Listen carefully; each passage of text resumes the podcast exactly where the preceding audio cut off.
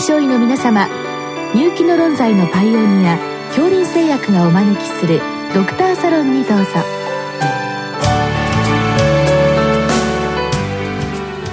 今日はお客様に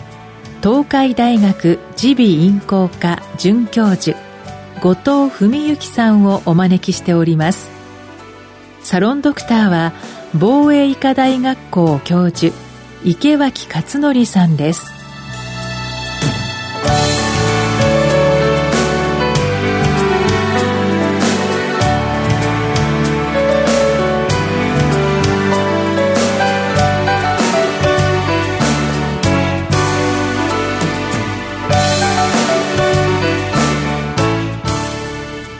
藤先生こんばんは。こんばんは。今日はあの小児の起立性調節障害。これはオールソスタティックディスレギュレーション OD という名前らしいんですけれども。あの私まあ臨床の場では循環器にいるもんですからまあそういう大人の起立性調節障害というとよくあの神経調節性失神ですとかそういうのをこう馴染みがあったんですけども。あのちょっと調べてびっくりしたのはこの OD が小学生で5%中学生だとなんと10%もあるというすごい数ですね。そうですね。あの、潜在的な患者さんはかなりいて、それをまあ病気として、まあ認められてるか、病気ではなくて日常生活を普通に送ってるかっていうところだと思います。うんあの、まあ、自覚症状また後から出てくると思うんですけどもあの立ちくらみとか朝なかなか起きれないとか、えー、だるいとか、えー、いわゆるその怠け病というふうにこう誤診って言ったらいいんでしょうか。そういう問題がありますね。そうですね。この病気の面白いところは、実際先生おっしゃるように、循環器疾患、体の疾患としての部分と、うん、あとはそのストレスとか心理社会的な状況によって症状が増強してしまうっていうことがありますので、うん、体がどれぐらい悪くて、で、心がどれぐらい寄与しているかっていうその割合ですね。純粋に本当に循環器だけの病気で、心の問題が全くないのか、あるいは循環器は全く問題ないんですけども、心の問題が非常に大きいのか。で、多くはその両方方がある程度の半分入っていて、時と場合によって、あるいは季節によって、体の症状が強く出て、心の問題が上にちょっと乗ってる。あるいは逆に心の部分が大きくて、体の異常はあんまりないということが、まあ、時期とによって変わってくるというところが診断治療の難しいところです。これはそういう、まあ、あの思春期に多いって聞いてますけれども、えっと、長い目で見るとだんだんと落ち着いてくる病気なんですか、はい、そうですね。あの親御さんが一生このままだったらどうしようというふうに思われる方が多いんですけど、まあ、ほぼ大人になれば治りますのでそのあたりは、まあ、あまり治療を急がないで、うん、まあ、大きくなれば治りますよという形で対処していくことが一つが大事だと思います。そうは言っても先生中学高校の、まあ、いわゆるその大事な時期に、まあ、場合によって学校に通えないとなると結構本人あるいは親御さんもすごくご心配されますね。ね。最終的には無理に起こして学校に行かせるとかっていうよりはもう通信制でもいいから最終的に大研で大学に行かせるとか、まあ、そこまで指導するケースも本当の重症例ではあるので、まあ、ある程度、まあ、無理しないというか変な話受験の時期が過ぎると急に治ったりするということもありますからそうであればもう時期を待つしかないということになりますので、うん、そういう説明をすることもあります。うん、最初のご質問は、えーとその診断法と分類どうなってってるんですかということなんですが、私ちょっと調べた範囲だと、最初の診断基準っていうのは1960年、だいぶ古いんですよね。そうですね。そのあたりどういうふうに変わってきたんでしょうか？昔は本当に自覚症状のみで質問書を用いてそれに該当すればもう起立性調節障害ということでざっくりもう症状からの診断だったんですけれどもそれが10年ぐらい前に変わりましてまず問診でスクリーニングをした後にあくまでも心起立試験という、まあ、起立試験で、えー、心拍数血圧を、えーまあ、行外から起立後1分3分5分7分10分の時に測って、えー、その心拍あるいは血圧の変化を見てきちんと体の部分からの診断を行ってでさらに最終的的には、えー、もう一つスクリーニングの質問で心身症としての起立性小説障害心理社会的な影響を見る質問書を組み合わせて、えー、体と心から両面から診断するというふうになりました。うん、うん、私もあの、えっ、ー、と成人のその失神の鑑別の時のその神経調節性失神だけでもなんかいろんなパターンがあってちょっとなかなかわからないんですけれどもまあ子供さんにそういう起立試験をやってえー、その血圧の下がる時期だとかあるいは心拍数の増え方とか一応その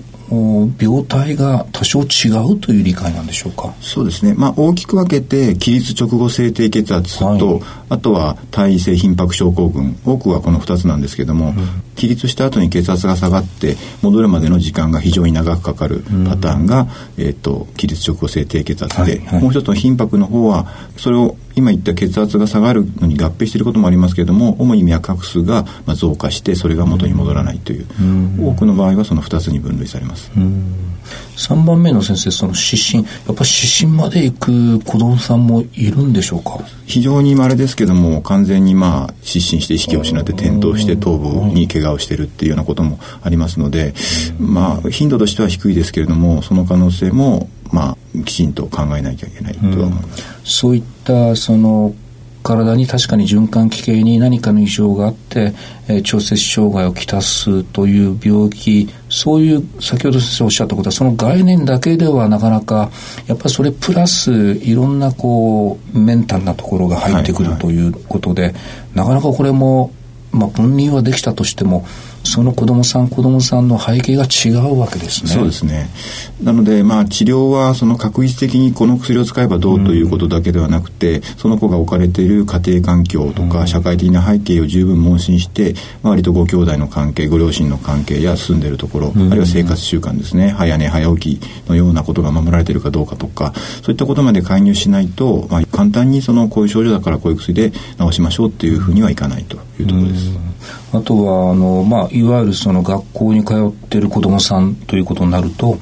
まあ、学校に通るのかどうかあるいは学校のその対応ということまで含めると、はいはいこれもまた大変ですね。そうですね。まあ、医師の側として学校の生活にどこまで介入するかという問題ありますけれども、やはり長時間の起立で血圧が下がって転倒してしまったりとかいうことがありますから、うん、まあ、明確に診断がついた後は学校の方にもなるべくそういう朝礼での起立が長い時は避けるとか、うん、体調が悪い時には、まあ、特にマラソンとかですね、そういった運動は避けるように、えー、コメントしてあげた方がいい場合もあると思います。うんうん、今日のご質問はあのどうやった薬を使ったらいいんでしょうということなんですけど当然まあ最初は薬以外の非薬物で何とかしようというアプローチなんですよね。そうですね。まずはあの最近多いのはスマホとかで夜更かしをしてしまって、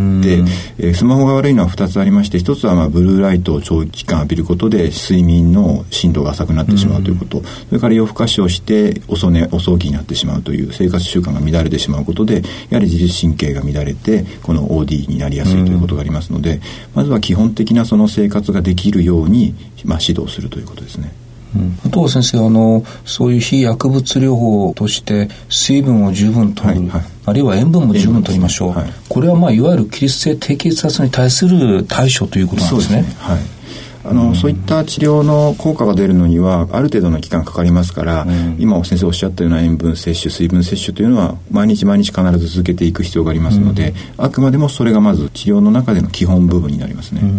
うん、あとこの辺り私あの大人の失神、まあ、神経調節性失神でもあのよくやられてるなと思ったのはあの足をクロスさせるとかあるいは壁に寄りかかって10分ぐらいこう立つようなこうリハビリがあるとか、はいはい、これも子どもさんにも効果があるんですか？そうですね。そういった対応もあの有用です。うん。まあ、そういうあのいわゆるその循環器系の、まあ、疾患としての対応プラス、まあ、いわゆるそれ以外のストレスも含めたこと家庭環境も含めたことやっぱこれその担当の先生はそこに関しても同時にやっていかれるということですか？そうですね。はい。やっぱりこれはあのどうなんでしょうか？あのこう有効率というか大体やっていくと時間はかかっても徐々に徐々に立ち直ってくるんでしょうか？そうですね。今のきちんとその正確にですね診断をしてあげて今お話したような体の部分の異常と心の部分の異常を、見てあげながらあの経過を見ていればですねほとんどのお子さんは皆さん治りますので、まずはそういったことを、まあ、親御さんにお話しして安心をさせてから治療に移るっていうのがよろしいかと思います。うん、うん、あの子どもさんによってはなかなか非薬物療法でもなかなかそういう調節障害あの取れないっていう時にあの薬を使う。私あんまりこう子供さんに薬っていうのはどうのかなとも思うんですけれども、はい、まあ、やはり使わざるを得ない時もあるんでしょうけれども、はいはい、こういう時に先生どういう薬を使われてるんでしょうか？一番使われるのは塩酸ミトドリンだと思いますけれどもプラセボ効果も含めて先生おっしゃるようにお子さんにお薬というふうに思うこともありますけど、割と走行することがありますのでで副作用もミトドリンの、まあ、量があの大体12歳ぐらいだと朝1錠夜1錠ぐらいの量ですが、その量であれば副作用もそんなに出ませんのでただし効果発現までやはり23週間から1か月かかりますから長い目で見て生活指導を加えながら投薬をするというのは一つの方法だと思います、うんうんうん、これはあのその子どもさんに対して子どもさんご本人あるいは家族の方にそういった薬を出すというのは特に抵抗って言ったら変でしょうけども大体受け入れてもらえるもんなんでしょうか？そうですね。一つはその薬を飲ませることで治療に前向きになるっていう効果もありますので、薬がいりませんという場合には無理に出しませんけれども、先生お薬も使いたいですって言われた場合にはまあ、1錠からまず使っていただいて1か月ぐらいでまあ2錠に増やすとか、あくまでも新規律試験を見ながらその効果を判定しつつ薬剤を調整していくということも必要かと思います。うんまあ、あのメトロジンというと、まあ、交感神経のトーンを上げるような薬だというふうに私理解してるんですけども、はい、まあ、他にもいくつかあるにしても大体そういった系統の薬なんでしょうか？そうですね。もう一つ使うとすると、えっと、メチル硫酸アメジウムがありますけれどもこちらはの頻拍の副作用があるので体制頻拍の方にはちょっと使いにくくて起立直行性低血圧には用いられますけれども、うん、ちょっと使いにくいという部分があります。これ確か商品名はリスミックで確かに大人でもそうですね。ドキドキする。静脈の時によく使ったりしますけども、はい、あそうなんですね。そのあたりはまああの大人の薬と多少そのオーバーラップしてるということなんですね、はい。わ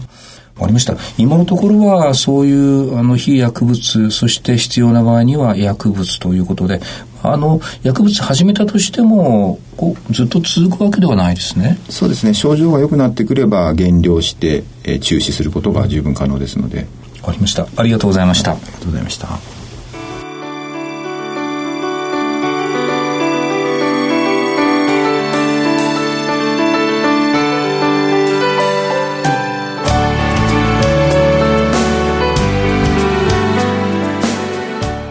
今日のお客様は東海大学耳鼻咽喉科准教授後藤文幸さん。サロンドクターは防衛医科大学校教授池脇勝則さんでした。